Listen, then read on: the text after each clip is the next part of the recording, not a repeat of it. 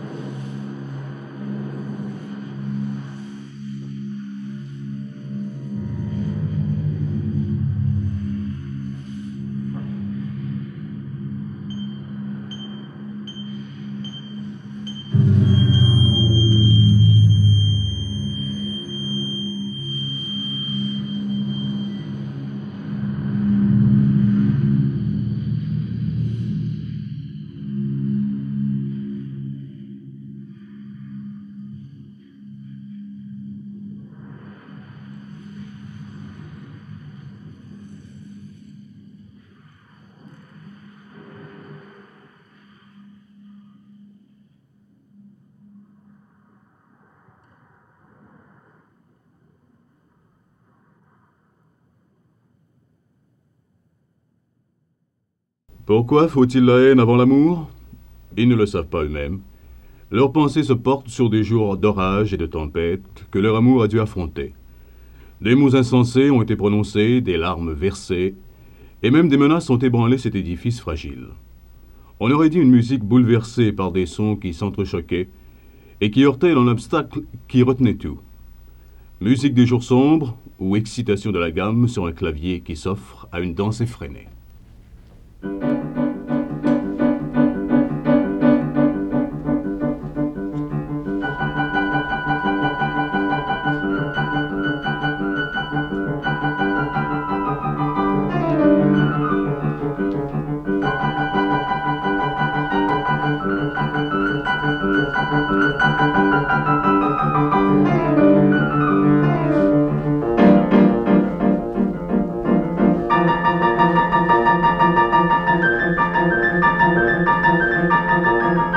C'était les